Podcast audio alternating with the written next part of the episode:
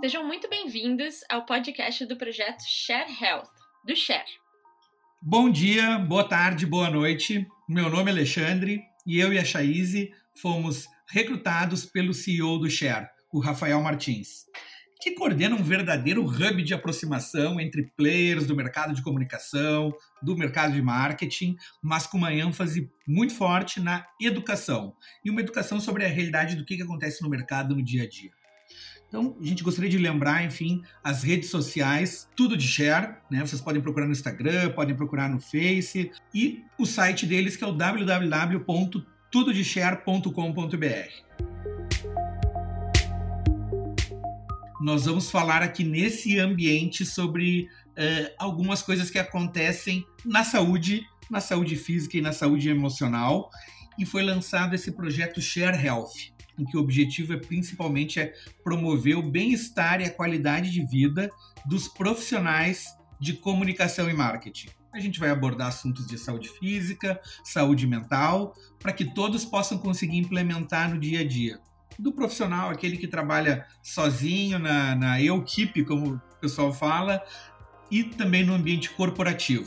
Um, vocês vão ouvir uma série de aspectos, tanto aqui nesse podcast quanto em outros meios que a gente que estamos implementando, né? Como reduzir estresse, como abordar uh, inteligência emocional, como lidar às vezes com os colegas, como lidar com as nossas emoções nesse ambiente de comunicação. E a gente resolveu criar um podcast para chegar a todos vocês de um modo mais fácil mais versátil para poder ouvir em qualquer lugar, durante o exercício físico, durante o transporte. Agora, não nessa época de, de coronavírus, está tendo bem menos transporte, né? Mas, enfim, para que você possa levar essa informação no seu bolso.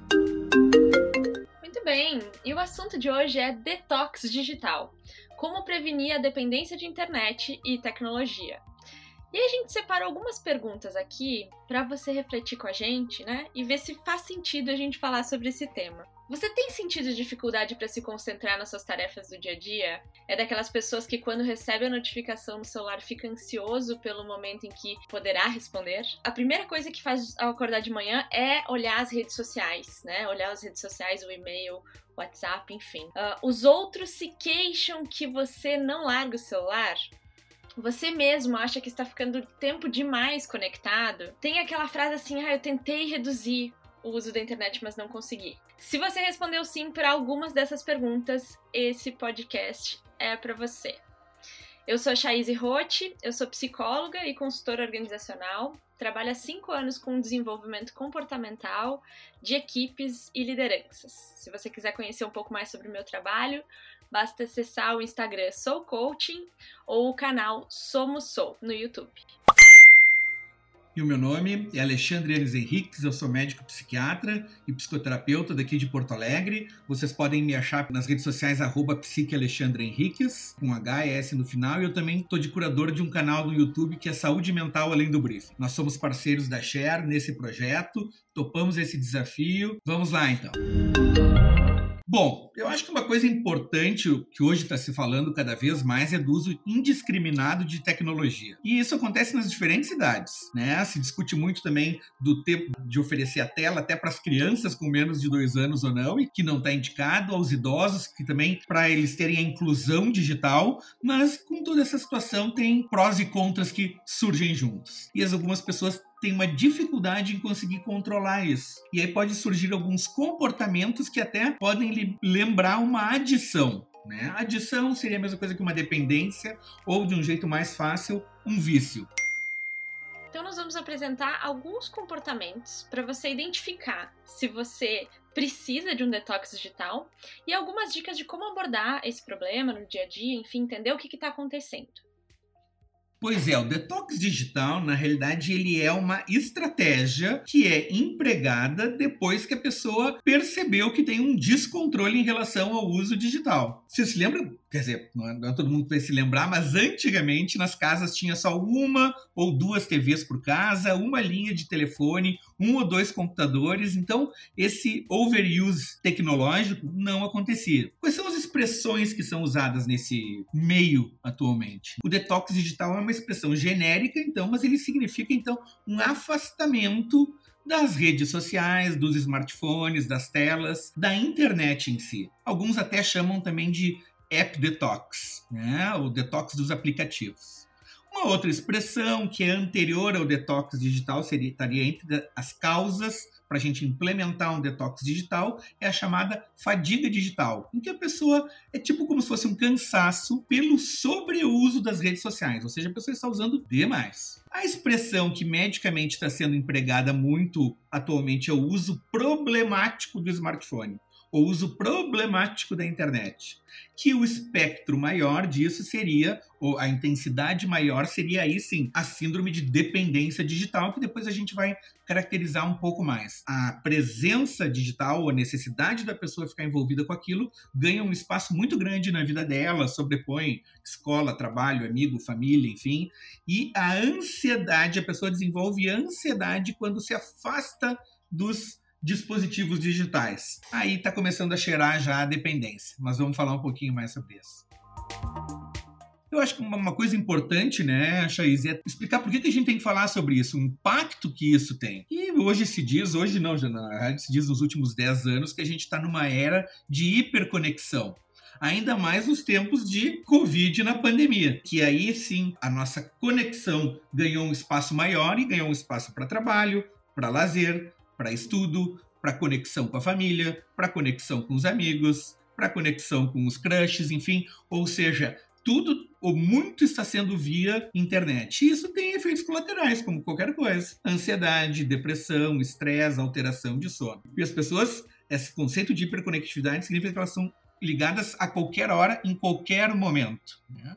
Tem uma pesquisa que foi feita pela Global Web Index eh, aqui no Brasil dizendo que a média das pessoas antes da do Covid era de 3 horas e 45 minutos por dia nas redes sociais. É nas redes sociais, eu não estou falando na internet no geral, lá no, no programa de uh, compartilhamento de documentos, né, para entrar se, tá, se no banco ou não, só de redes sociais.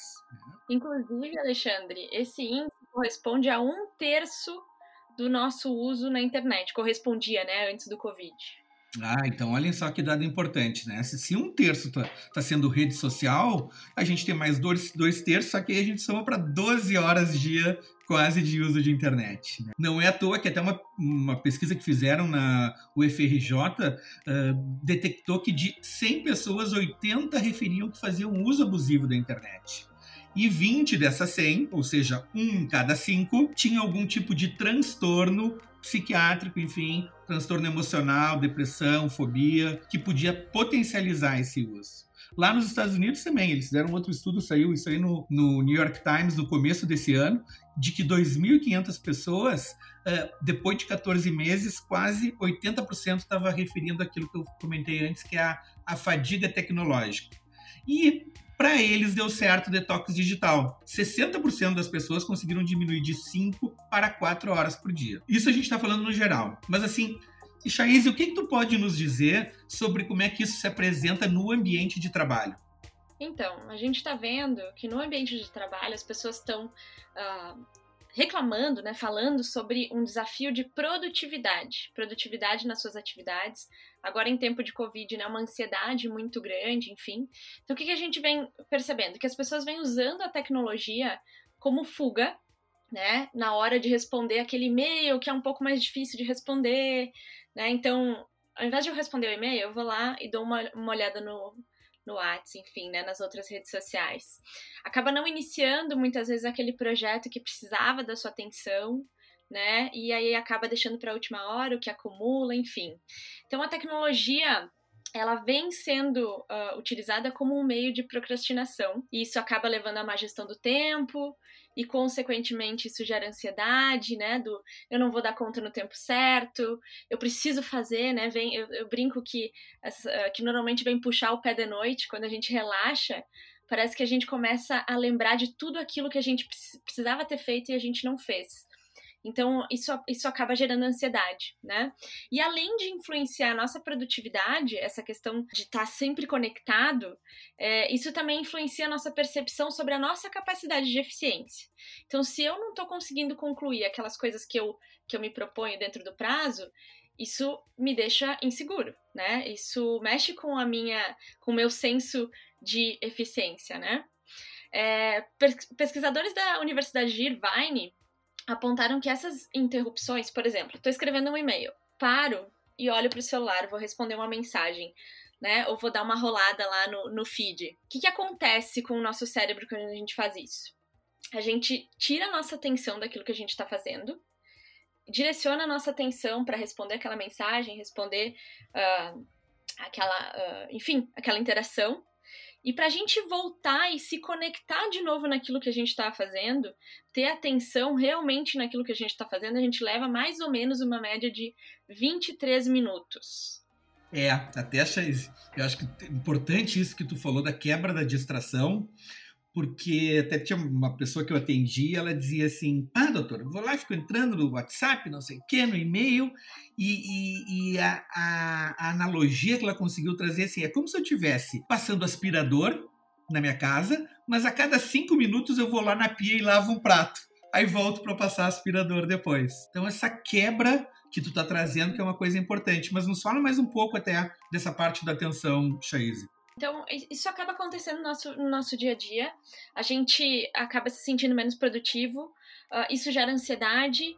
E pensando no seguinte, né? Como a gente tá ficando cada vez mais acostumado com esse mundo da mensagem instantânea, né? De todo mundo estar conectado, é, a gente tá muito mais imediatista. Então, a gente tá acostumado a receber o retorno rápido pelas redes.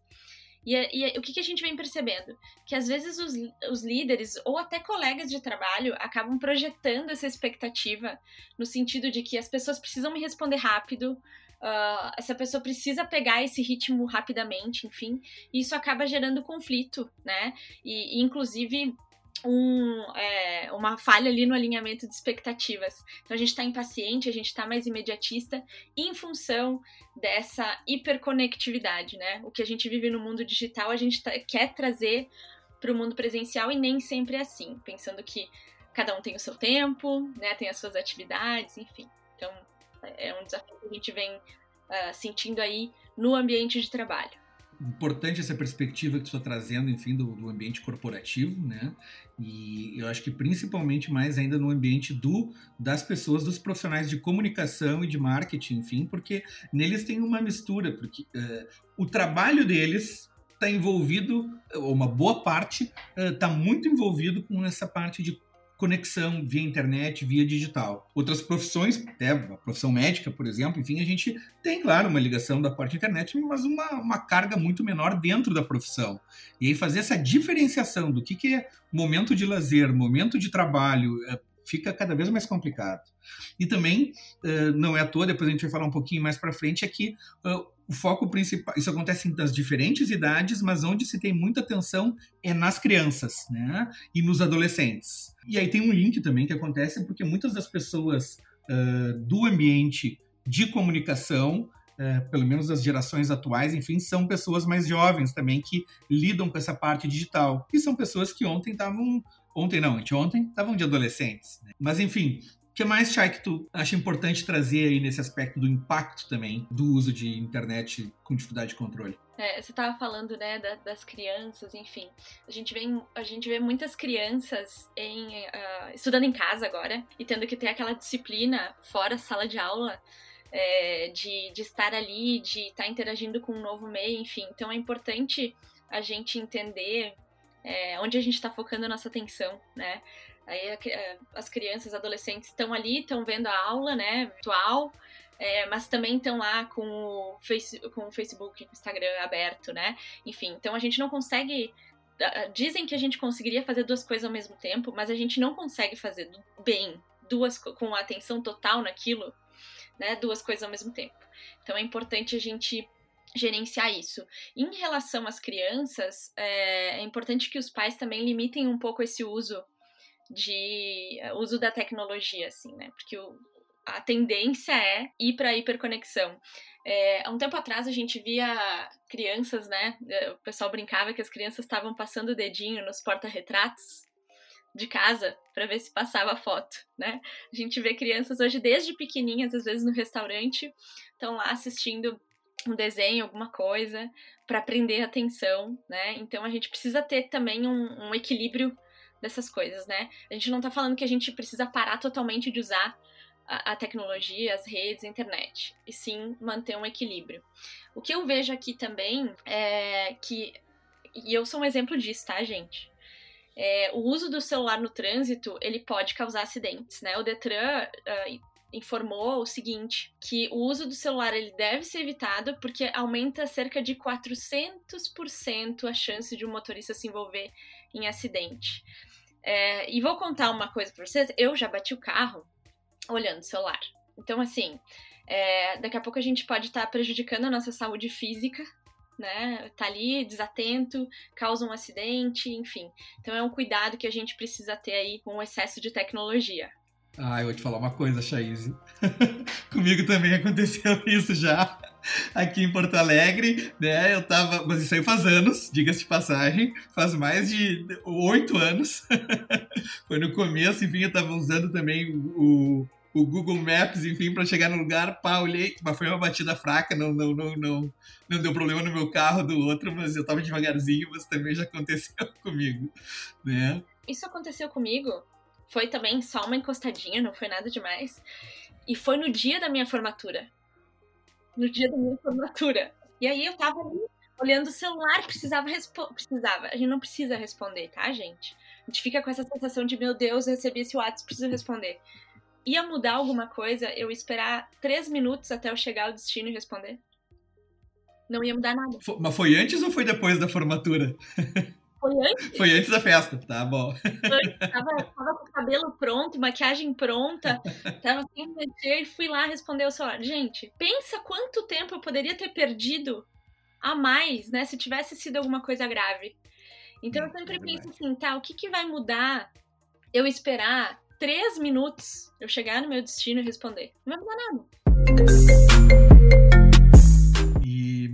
Um outro aspecto que também acontece, ao mesmo tempo que tem a hiperconectividade em relação à parte do digital, tem uma algumas pessoas, enfim, tem uma desconexão entre as pessoas. E às vezes as pessoas nos, nos, chamam, olha aqui, fulano, participa aqui da nossa conversa. Quantas vezes a gente vai num restaurante, não agora na época de Covid, né? Porque agora ir no restaurante é, é uma, uma, um evento específico, aí é diferente.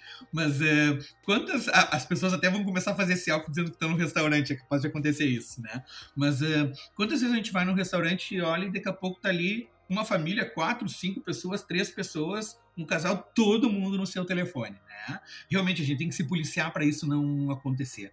E aí é, pode ter um aspecto psicológico que é a hiperconexão com a tecnologia para lidar, às vezes, com algumas outras dificuldades da parte emocional e interpessoal uh, entre as pessoas. Com certeza. É, o que a gente vê, principalmente agora na época de pandemia, é que o quanto a gente estava desconectado, inclusive dentro da nossa casa. Por quê? Porque a, a gente estava fora, né? Tava fora de casa, enfim, chegava em casa, ficava no, no smartphone, enfim. Então, a, a, as pessoas não tinham muito diálogo, né, uma com a outra. E aí, agora que as pessoas estão sendo, de certa forma, né, uh, forçadas a conviver mais, aí acabam aparecendo os conflitos, né? Então, por quê? Porque a gente, em algum momento, a gente criou esse distanciamento social. E, é, enfim, a gente tem que relacionar isso às, enfim, à tecnologia, né? Porque se a gente parar pra pensar, uma vez no elevador, quando você entrava no elevador a gente, e não tinha assunto, a gente falava sobre o tempo, né? Hoje a gente simplesmente fica olhando pro celular. A gente tem usado o celular também como desculpa, né? Para não olhar para o outro, para não conversar com o outro, para não se conectar com o outro, né?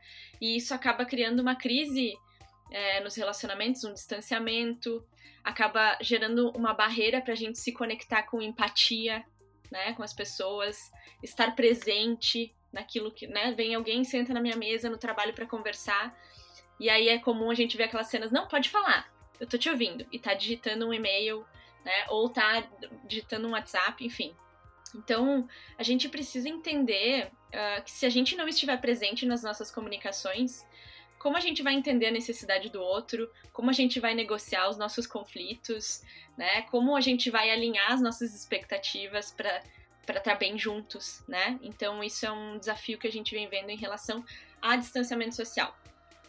Mas comentando um pouquinho para vocês, uh, neurocientistas fizeram um estudo com 35 CEOs, empreendedores e influencers para avaliar o impacto dessa hiperconexão. É, o que, que, que, a gente vem percebendo? É, eles, eles levaram esses 35 CEOs, né, essas 35 pessoas, para o deserto do Marrocos. Uh, e, essa, e as, essas pessoas ficaram sem acesso ao, à internet, né, aos seus dispositivos, durante três dias. Né? O que, que eles perceberam nesse período, né, avaliando essas pessoas? Que as pessoas sem o uso, né, uh, de, dos dispositivos, enfim, passaram a melhorar a sua postura física, né? Ficaram com a postura mais ereta. Passaram, durante as comunicações, né, avaliando as pessoas, eles passaram a olhar mais nos olhos, né? E a gente sabe o quanto olhar no olho é, muda a nossa conexão, né? Faz com que as pessoas se conectem de forma mais profunda. As pessoas também pareciam mais relaxadas durante as conversas, mais empáticas umas com as outras, né?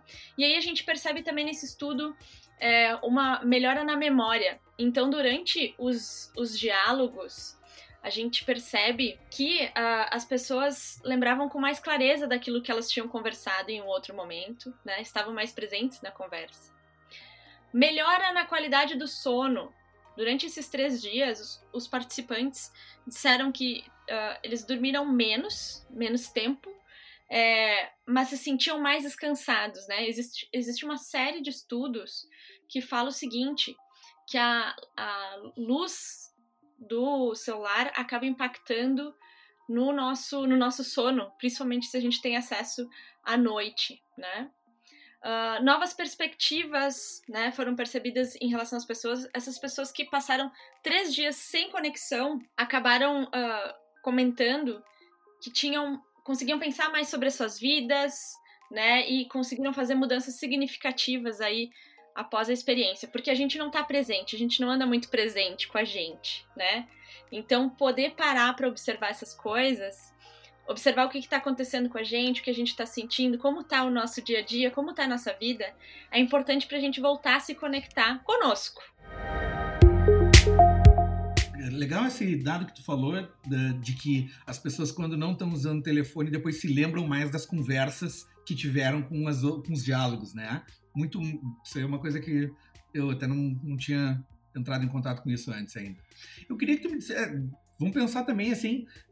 Por que, que as pessoas estão intoxicadas? Ou pelo, por que, que elas estão tão com uma dependência maior do, da parte digital e da internet? Qual é a tua visão que tu tem sobre isso? Então, o que a gente vem percebendo é o seguinte: o FOMO, né? O famoso FOMO aí que tá, tá rolando na internet. Fear of missing out. O medo de ficar de fora, né? Essa expressão foi criada pelo americano Dan Herman em 1996 para descrever aquele medo que a gente tem quando acha que, que tá perdendo alguma coisa, um conhecimento ou um acontecimento muito importante a gente vem percebendo uma necessidade das pessoas, uma necessidade constante de saber o que as outras pessoas estão fazendo, né? Medo de perder alguma atualização, uma festa, um evento, enfim. FOMO é uma coisa que a gente está percebendo nas pessoas.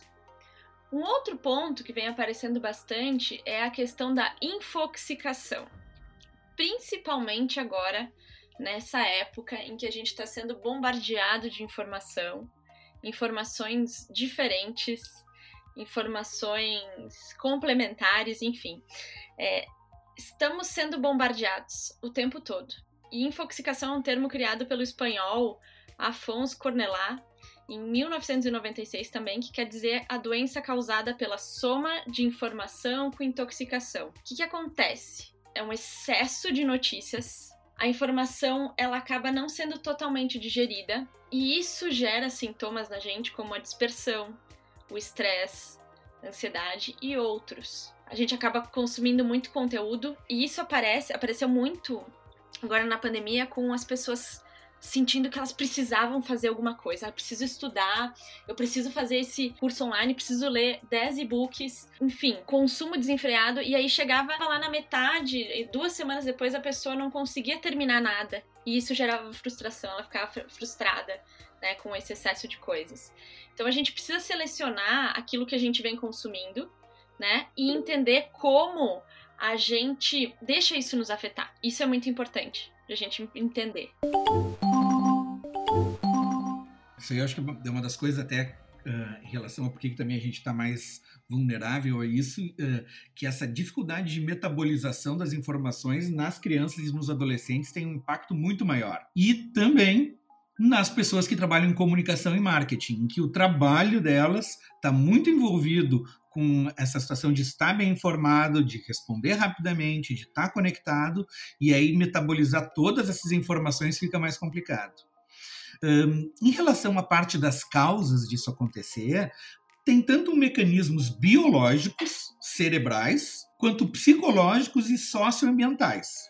Então, por exemplo, assim, teve até uma, uma pesquisa uh, britânica da Techmark uh, do ano passado em que eles viram que uma pessoa consulta em média 200 vezes por dia o celular. E claro que se a pessoa tiver a agenda dela lá, todo o sistema de uh, comunicação da parte bancária, familiar, enfim, isso até provavelmente aumenta. Né? Nos consultórios, até a gente vê isso num, uso exagerado, às vezes, do, do digital, é que às vezes uma coisa que sempre, quando a gente faz, quando a gente vai atender um paciente, a gente desliga o telefone, né, para proteger aquele ambiente. E uma série de pessoas não desligam. Né? E não é porque está esperando um telefonema específico, enfim, de alguém. Né? Então é, é por uma dificuldade mesmo, às vezes, de perceber o contexto em que ela estiver.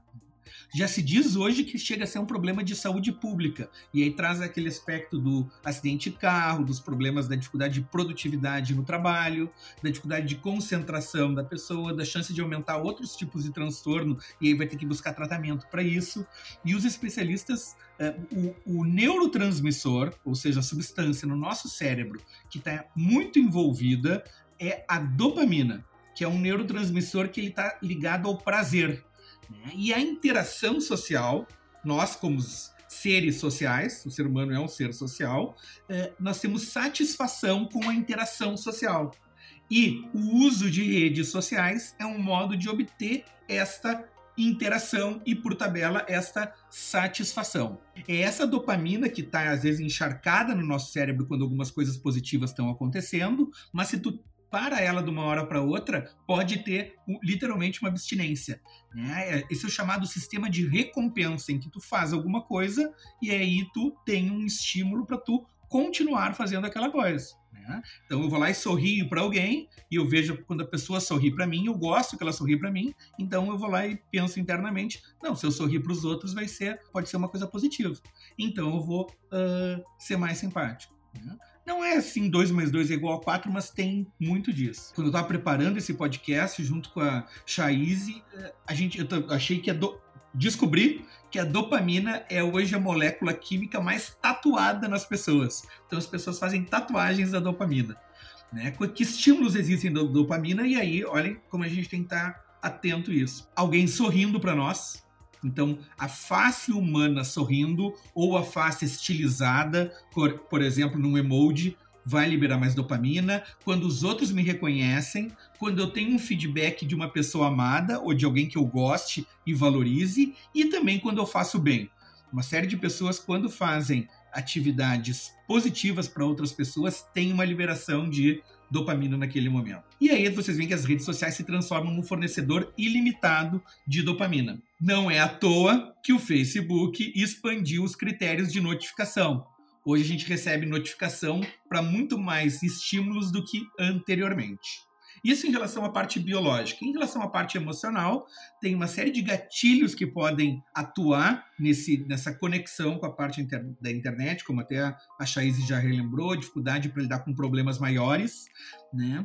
de lidar com problemas com uma dificuldade de manter a atenção também. E aí atenção a coisas difíceis que nos geram às vezes uma, alguma angústia. Com essas notificações repetidas que às vezes podem surgir para toda hora, viu? Vou lá receber o like ou não, enfim, isso vai desenvolvendo, vai liberando esse tipo de substância e esse mesmo tipo de técnica é utilizado nos cassinos também, em que nos jogos, né, em que eles estimulam os circuitos cerebrais. Não é à toa que nos jogos de computador, eh, nas fases iniciais, as fases são mais fáceis, mas as pessoas recebem mais pontuação para, ah, que legal, estou indo bem aqui, vou continuar. Então tu dá o feedback positivo.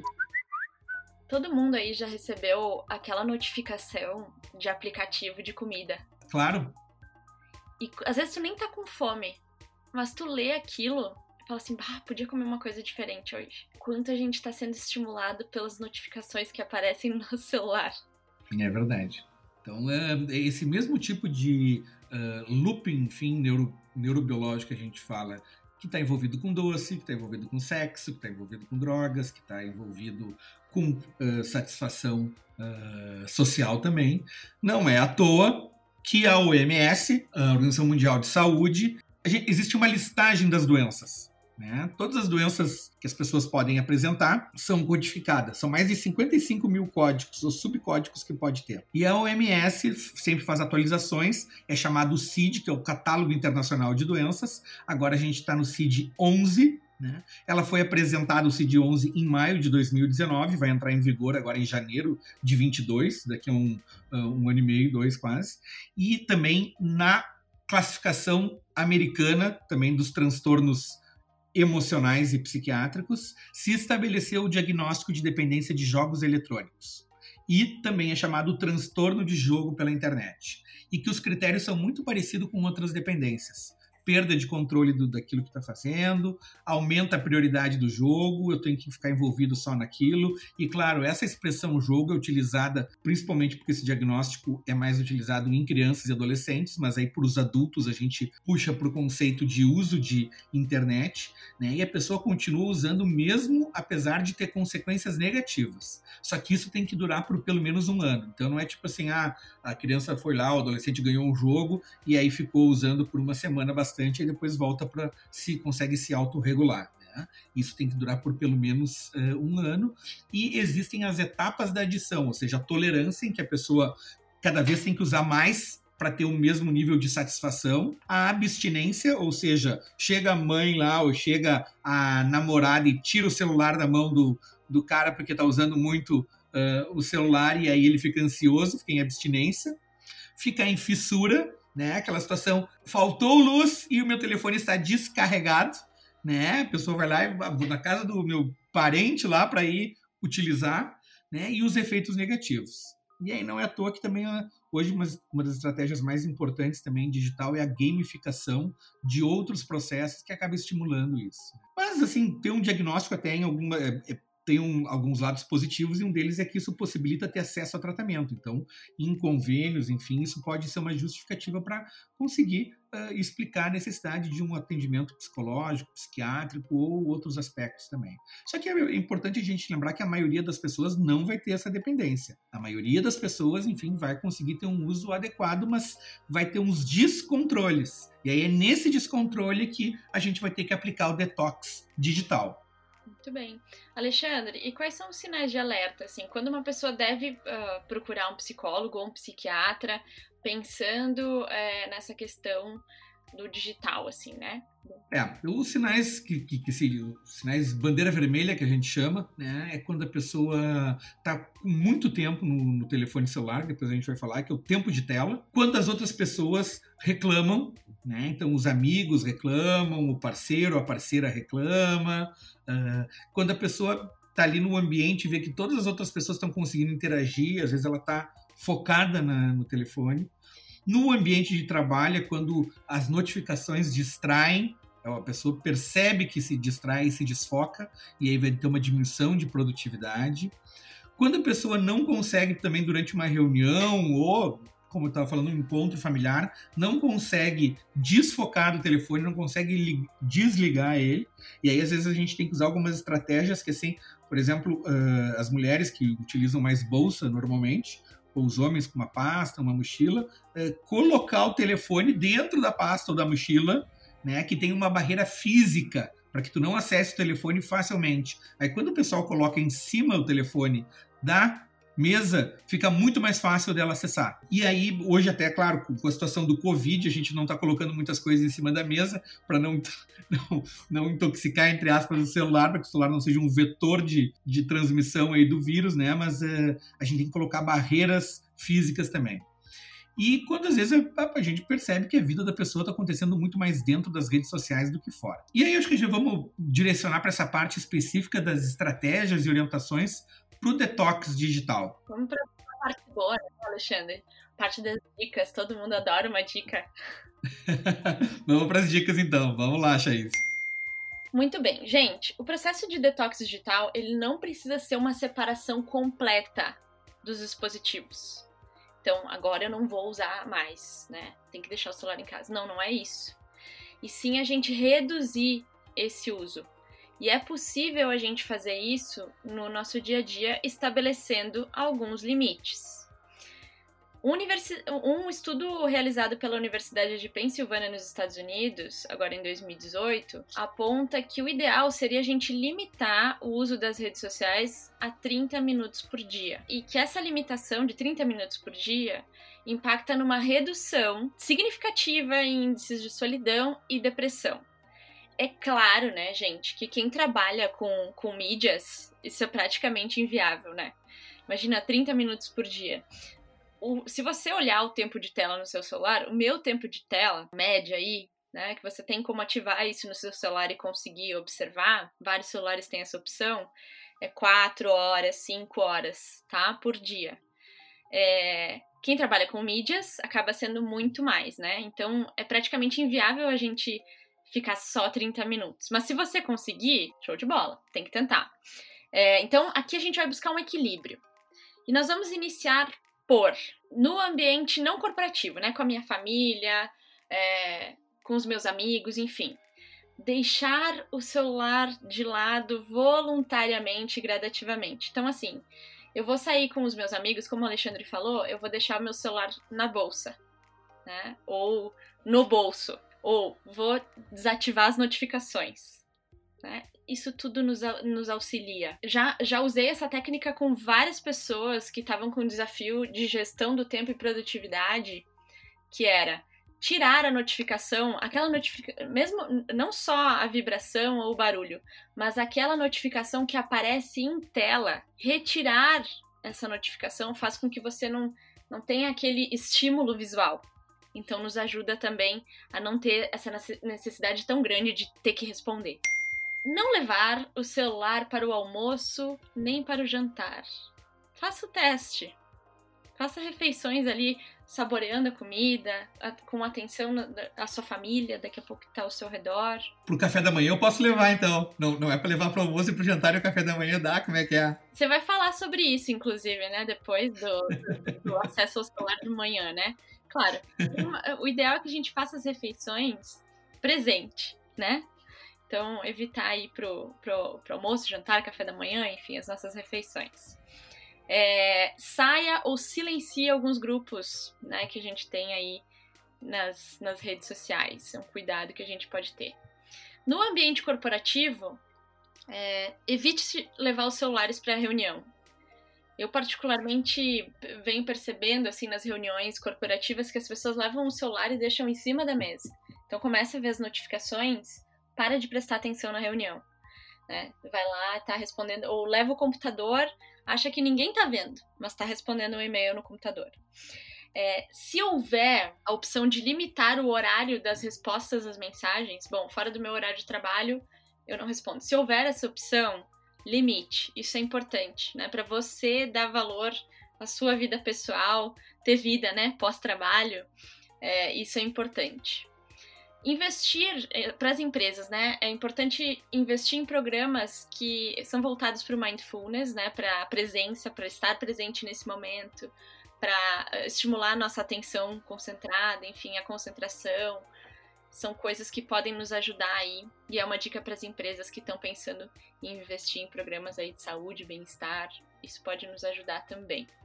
É, uma das coisas importantes, assim, a gente tem que usar algumas estratégias uh, objetivas, assim, né? E vocês viram até que, que a Chaise trouxe aquele dado que o ideal seria manter 30 minutos dia de redes sociais, né? Algo muito difícil. E quando a pessoa está saindo lá de uh, 12 horas por dia, 10 horas por dia, baixar para 30 minutos é, enfim, é quase inviável. Sei que a pessoa esteja contida, né? E então é, a primeira situação é a gente conversar com, enfim, com a pessoa, ou ela mesma se dá conta, ó, o quanto que eu acho que, que eu imagino que poderia ser uma diminuição gradual. E aí uma das estratégias que a gente faz, antes a gente tem que fazer um mapeamento de quando que é utilizado né, o telefone, ou na realidade a gente, a gente diz o telefone, culpa não é do telefone, né, mas assim, ele é um indicador do uso de redes sociais. Tem até uns programas atualmente que hoje que tu pode unir tanto o desktop quanto o teu uso no telefone e fazer essa somatória e esse mapeamento. Então a gente tem que mapear para que a pessoa tenha um dado de realidade. É a mesma coisa que aquela pessoa que chega, ah, tô com dificuldades financeiras, não sei, mas não sei quanto é que eu ganho e quanto é que eu gasto, né? Então a primeira coisa eu tenho que mapear, tem que fazer uma lista desses aspectos todos, quando usa e aí começar já nessa listagem a dedicar, ó, não, isto aqui é horário de trabalho, isto aqui é horário de lazer. Né? Tem alguns programinhas específicos que fazem isso e nos ajudam. Depois eles dão uns gráficos assim. Não quer dizer que a pessoa tem que estar fazendo isso para sempre, mas ela vai fazer por um período para conseguir mapear inicialmente para a gente saber da onde que está partindo e aonde que vai chegar. E por isso que eu fiz aquela brincadeira em relação à parte do café da manhã. Isso é a mesma coisa que quem tem dependência de cigarro. Os, um dos uh, critérios mais importantes é quanto tempo ela acende o cigarro depois de se acordar. Então, um indicativo da uh, do uso problemático de internet de smartphone é isto: é a pessoa se acorda e pam, primeira coisa que faz é ligar o telefone para ver. Aí começam a acontecer algumas coisas uh, juntas. A pessoa usa o telefone como despertador para se acordar. E aí, às vezes, a gente tem que dar um passo para trás para dar dois para frente. Se a pessoa não consegue desvincular isso ou usar o telefone somente como despertador e não ficar olhando quando é, logo que se acorda, é, talvez ela vai ter que comprar um despertador daqueles antigos ali com um reloginho que faz drin, drin, né? Porque senão não. A gente tem que usar algumas estratégias de barreiras físicas, que foi aquela que eu e a Chaise falamos em relação às vezes pôr o telefone dentro de uma do, da bolsa ou da, da, da, da pasta. Tem uma outra estratégia que se faz que assim, digamos que vai um casal sair para jantar ou num almoço e tu dá o telefone para o outro guardar. Então, assim, porque tu vai ter que pedir para o outro, vai ter que pegar a bolsa do outro, aí o outro vai dizer, tá, mas tu vai pegar o telefone agora quando a gente está conversando? Então, a gente tem que usar estratégias de barreiras físicas. Uma outra coisa, Alexandre, que é legal, eu não conheço na profundidade, mas eu sei que existem vários aplicativos que, inclusive, você coloca um bloqueio de tempo para acessar eles. Sim, sim. E essa é uma das uh, estratégias que mais efetividade tem.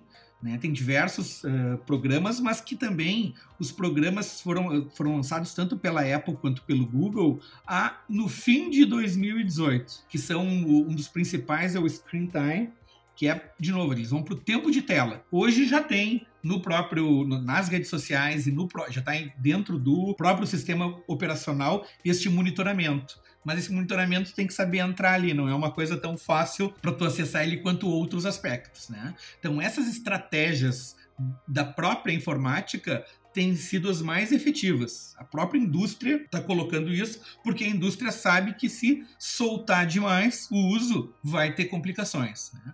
Na Coreia do Sul tem um sistema em algumas uh, que aí o pai instala que desliga, é um sistema geral até, que desliga às 11h30 da noite e religa às 6h30 da manhã uma série de uh, acessos à internet para crianças e adolescentes e adultos mesmo. Então, outro aspecto também que a gente também tem que trabalhar é o fator substitutivo.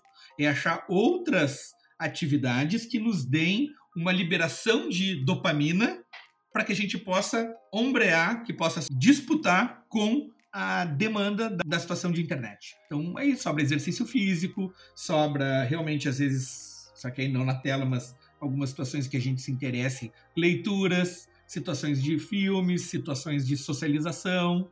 É claro que aí a gente tenta nesse período de Covid aí fica um pouco mais complicado. O outro aspecto é disciplina, a autodisciplina. Por isso que essa estratégia de combinar com um familiar ou um amigo, como eu falei, essa de tu colocar na bolsa do teu companheiro, companheira, enfim, uh, uh, e aí dizer, fulano, quando tu achar que eu estou usando o telefone demais, tu também me dá um cascudo, tu me chama. Porque a gente sabe, né? Às vezes a gente vai ali, vê aquela notificação e faz como se não tivesse visto. Na realidade, eu sou até um pouco mais rígido, sou mais radical. Eu acho que notificação, eu desligo todas do meu telefone. Eu só tenho uma notificação, acho que é do, do da teleentrega, de alimentos, enfim, de comida, e do, às vezes, do Uber, porque, por exemplo, ah, ó, fiz uma propaganda aqui pro Uber, é, que vai lá e muda o, o motorista, né? E aí tu olhou para uma placa e daqui a pouco vem outra placa. Então, algumas coisas que tu tem que saber, mas se não, tá tudo desligado. Então a gente tem que ter, tentar chegar nesse balanço trabalho e lazer, né? E em situações mais complicadas, a gente tem que fazer uma indicação de psicoterapia. Psicoterapia é o que a gente fala que é o tratamento, enfim, pela, pela conversa o paciente, né? mas existem Tecnicamente, hoje existem mais de 100 tipos de psicoterapia. E tem algumas psicoterapias que são mais estruturadas, que elas têm protocolos. Então, assim, ah, é para quem tem uh, dependência de internet, para quem tem dependência de álcool, para quem tem uh, anorexia, ou seja, então aí tem sessão 1, faz tal e tal coisa, sessão 2 faz tal e tal coisa, ou seja, tem protocolos de como implementar e esses protocolos se, tão, se, têm se mostrado com evidência de funcionalidade. E até, né, Alexandre, pra gente entender a causa disso, né? Por que, que eu tô. Por que, que eu tô indo tanto pra, pra tecnologia? Porque, do que, que eu tô fugindo? É. Né? Ou o que, na minha vida não tá tão, não tá tão legal que eu preciso olhar. Uh, porque eu preciso construir uma vida virtual, né? Que, te, que acontece com algumas pessoas, né? Eu acho que são alguns pontos que são importantes aí que a psicoterapia pode ajudar. É, nessa avaliação é importante, né?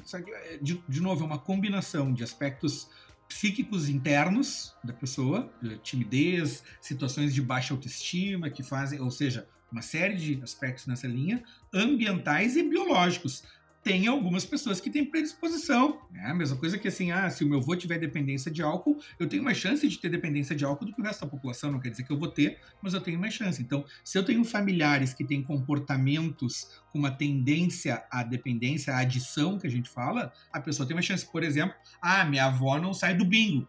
E todo mundo vê que é over. Ela fica lá três vezes mais do que as colegas dela de bingo. Né? Então, pipi, pipi, pipi, toca o alarme, é diferente. E a gente também usa uma técnica que são da entrevista motivacional. A entrevista motivacional é uma técnica que se usa para detectar, para tentar mudar qualquer tipo de comportamento que, que esteja inadequado. Né? Então, para mudar, uh, para conseguir estimular a pessoa a fazer exercício, para fazer com que ela use direitinho o remédio se a pessoa for diabético, para que ela uh, mude um comportamento inadequado, como o uso de substâncias ou como o uso de internet em demasia enfim, acho que para finalizar essa parte, realmente a gente tem que fazer o uso, mesmo sendo. É, tem que se juntar ali às estratégias da própria informática, né? E em que a gente mesmo vai ali monitora. Tem uns. Tem dois aplicativos que tu vai lá e tu faz uma seleção do que que tu vai restringir. Então, assim, ó, tu tem que, digamos que tu vai fazer umas regras. Ó, eu não recebo telefonema uh, a partir das 11h30 da noite até as 6h30 da manhã tu vai lá e tu faz aquela regra, tu coloca no telefone e para tu mudar essa regra tu tem que ter a senha. Só que aí às vezes não é só a tua senha, é a senha tua e mais, por exemplo, do terapeuta, né? Ou do, do da tua esposa, do teu marido, do teu, enfim, do cachorro, de alguém. Isso é um dos modos para conseguir proteger. Pessoal, às vezes a gente tem que dar um passo para trás para dar dois para frente. Se for o caso, a gente dá três passos para trás para dar cinco para frente. Então, é aquelas pessoas que têm descontrole de compras e tem que sair sem cartão de crédito. Não dá para sair de cartão de crédito. Então, tu vai lá, ó, aqui, ó, mãe, pega o meu cartão aqui e me dá mês que vem. Mas talvez eu te peça antes. então, é, essas são algumas das estratégias aí Acho que é isso, Chay. Né? Até, acho que importante até uh, depois a gente vai, quando liberar o, o podcast, vai ficar um espaço para perguntas e para as dúvidas que as pessoas também possam demandar, né? O que, que tu acha importante falar, Chaize, nesse final? Então, acho que uh, é importante a gente estar atento, né, aos, aos possíveis sintomas, né, dessa intoxicação digital, assim. Entender quando, quando é demais, entender como a gente pode buscar um equilíbrio, o que, que é o nosso equilíbrio dentro da nossa realidade, Né? Não dá para a gente mudar, uh, não é se isolar 100% do mundo, não é, é parar de usar a tecnologia, mas usar ela com consciência. Você tem algumas dicas aqui de como começar a fazer isso.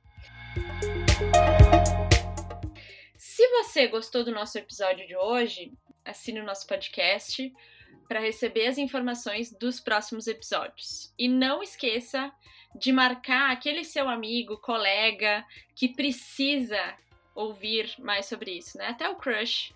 Daqui a pouco, se você sente que ele precisa é, dar uma equilibrada aí no uso de tecnologias, manda para ele esse podcast. Tá bom, isso aí, excelente, né? E, bom, queria relembrar que então nosso próximo podcast vai ser Como Ir da Insônia ao Sono de Bebê. Então, é, um abraço, muito obrigado pela sua atenção. Né? Um abraço da equipe Share Health, então. Até logo. Até a próxima.